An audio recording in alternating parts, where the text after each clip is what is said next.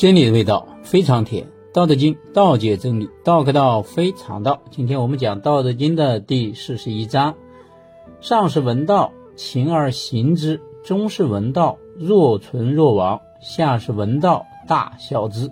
不孝，不足以为道。故戒也有之：明道若昧，进道若退，一道若累，上德若谷，大白若辱，广德若不足。戒德若偷，知之若愚。大方无欲，大器晚成。大音希声，大象无形。道隐无名，夫为道，善待且成。上是闻道，勤而行之啊，就是道德观念啊高尚的人呢，在听到了有关道德规律和法则以后啊，就会尽心尽力的去照着去做。去实施。中士闻道，若存若亡啊，道德观念中等啊的人呢，在听到道德规律和法则以后呢，就是有时候啊，他是按照道德规律法则去行事做事儿，有的时候呢，又忘了按照道德规律和法则去做事儿。下是闻道，大孝之，不孝不足以为道。道德观念低下。或者轻视道的人，啊，在听到了道德规律和法则以后啊，就会大声的嘲笑或者讥讽道德规律和法则。假如啊，这些轻视道的人，他不嘲笑道德规律和法则，反而不够证明啊道的这个规律和法则的重要和珍贵，就是。道的这个规律和法则啊，有人嘲笑，反而证明道的重要性啊。也就是说，道不是每个人都能看明白、读得懂的，呃，恰恰是有人看得懂，有人看不明白，哎，这个才是符合道的。故戒也有之啊，所以呢，呃，因为这个有看得懂，有看不懂的嘛，呃，所以提出一些建议啊，给人们。就是你如何掌握这些内容呢？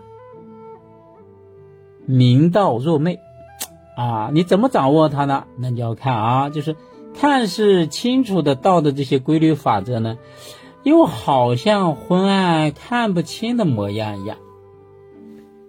进道若退，看似已经啊理解了道了啊，好像自己进了一层啊，更进一步的理解了。其实呢。就好像又在后退一般，学着学着又有时候又觉得，哎，又不明白了，好像又，呃，后退似的啊。老子是在给你比喻呢啊。一道若累，看似平坦的道的这些规律和法则啊，就好像崎岖不平，就好像平滑的石上呢，哎，又有些疙瘩一样。上德若谷。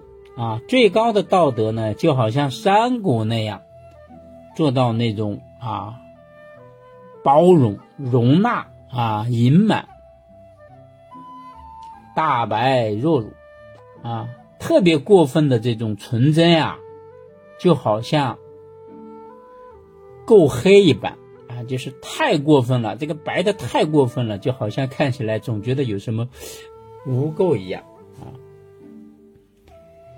广德若不足啊，宽广的道德啊，就好像永远不够一样啊，好像不满足一样啊。戒德若偷，建立道德的过程呢，就好像在暗中悄悄的进行积累啊，增加一样。知之若愚啊，朴实啊，质朴的本性。就好像是空的、虚的一样啊，不存在。大方无欲，大地啊太过辽阔了啊，就好像没有方角显现出来，太大了，你看不到它的棱角了。大器晚成呐，这种大的器皿，重要的器。必须要经过很长时间才能完成，这样大器晚成，就比喻人才也是这样，啊，人才也是经过很久的积累嘛，年岁大了以后才能有所成就，啊，真正的有文化的人啊，大音希声，啊，就是特别巨大的声音啊，这个特别巨大声就好像是超出人的这个听力范围以外的嘛啊，就会因为分散而稀疏，如同没有声音一样。大象无形，大到这个宇宙的本源呀，它是虚空的状态，并不是显露其形体的，所以大家看不出来，看不到道，所以有的人就相信道的存在，有人就不相信，这个就是上世和下世的区别。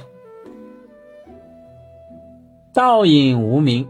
啊，因为道的这个规律和法则总是那么隐秘、隐藏的，很难看见，似乎难以把握，所以呢，没有办法准确的给它起个名字，没办法给它命名的啊。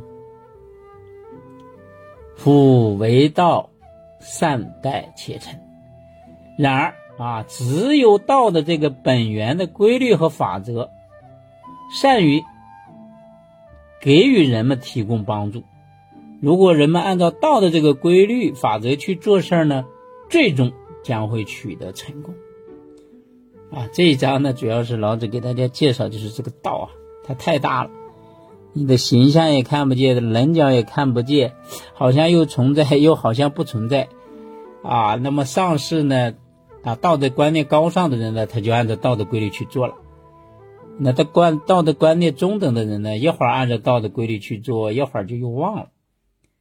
那么道德低下、观念低下或者轻视道的人，啊，他们就会讥笑啊。就正是因为他们这样，才证明道太重要了。总之啊，这一章就是告诉你，虽然你看不见、摸不着道，但是你只要按照道的规律去做，最终将会取得成功。这是老子告诉我们。